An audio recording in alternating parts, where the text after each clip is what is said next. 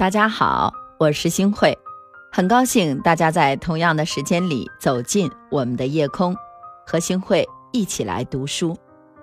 我觉得呀，厚积薄发，积少成多，什么意思呢？就是我们要一步一步的来积累，一点一点的来懂得。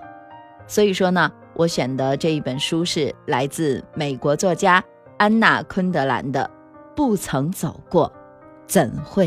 懂得，好的，开始读书了。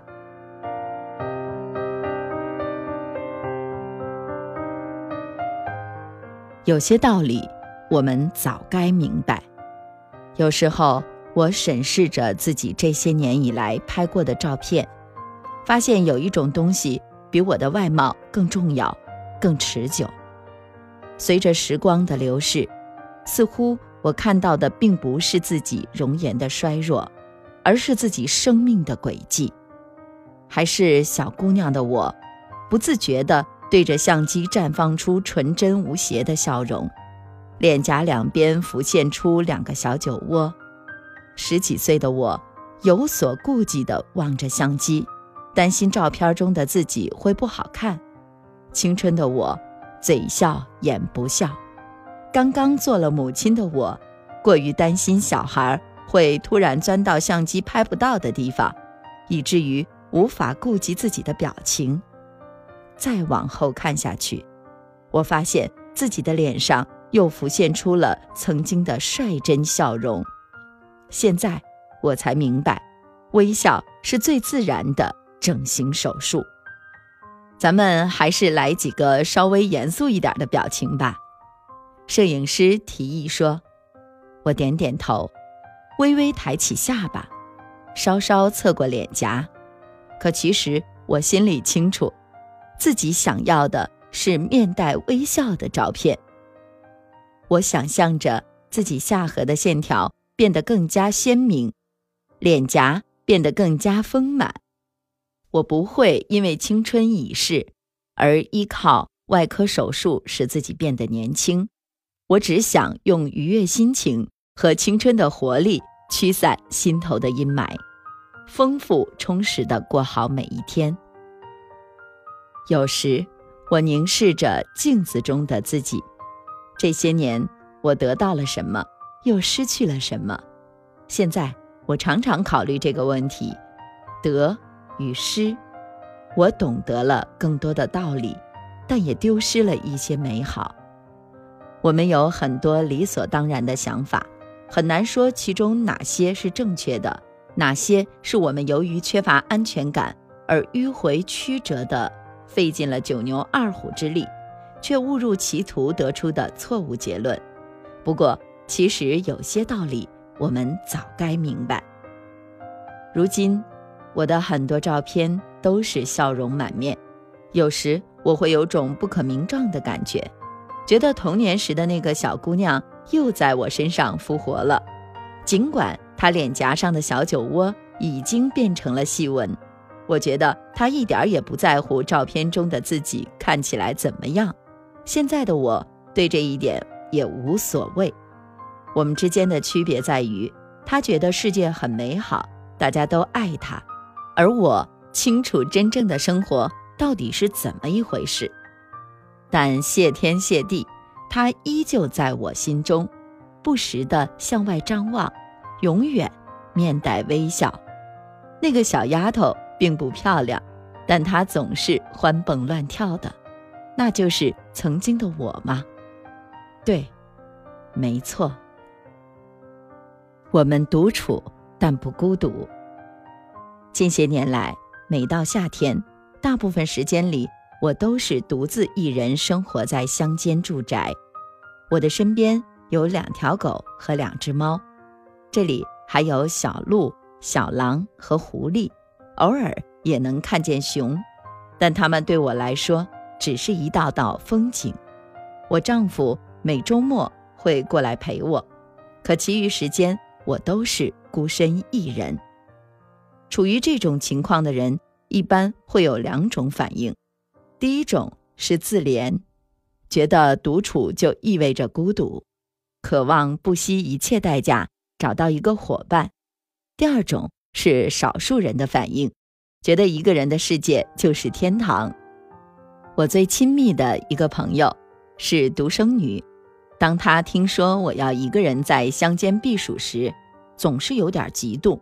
她一直属于那种从自己身上挖掘能量、自给自足的人，热爱一个人的时光，就像大部分人喜欢巧克力那样。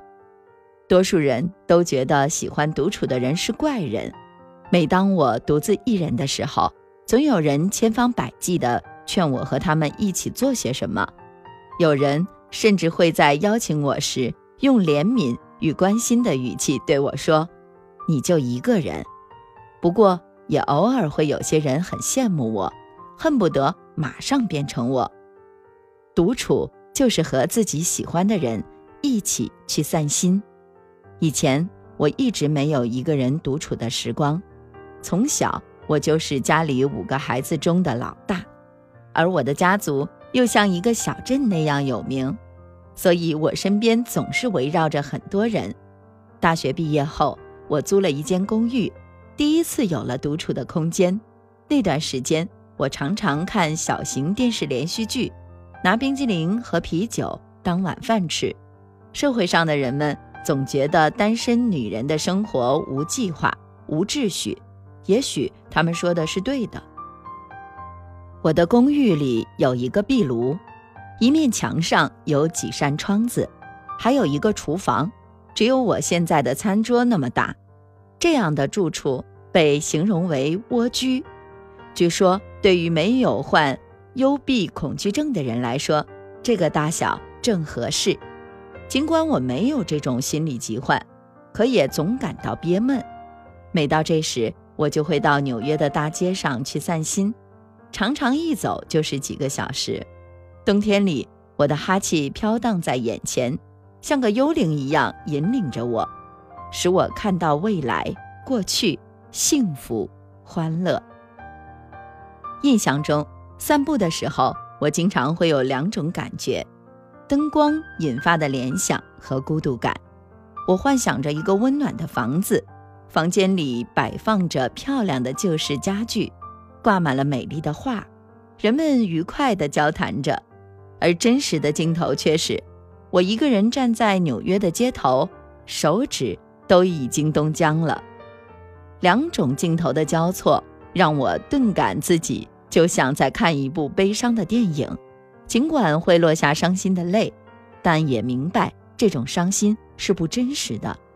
一旦回到家里，沏上一杯热茶，难过的心情就会烟消云散。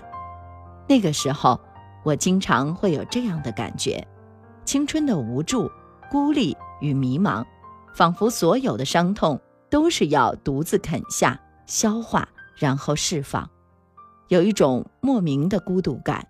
在当时显得异常真实，这纯粹是我的个人感受。虽然纽约有各式各样的派对活动、戏剧、书籍、餐厅，可它也许是世界上最令人感到孤独的地方，比我每年避暑的地方更让人感到孤寂。那个地方一片幽静，只有鸟儿连续不断的鸣啭声。山那边采石场的磨石声，山上篮球训练营模糊的运球声，在乡间，我们只是独自一人；而在城市，我们身边围绕着许许多多各种各样的人，这些人触手可及，我们随时可能遇到什么人，碰见什么人，邂逅什么人，但心里却非常孤独。当内心的孤独。在胸膛隐隐作痛时，我们只会感到厨房墙壁的那一边，无非是另一间厨房、另一位厨师、另一个人，然后陷入更深的孤独中。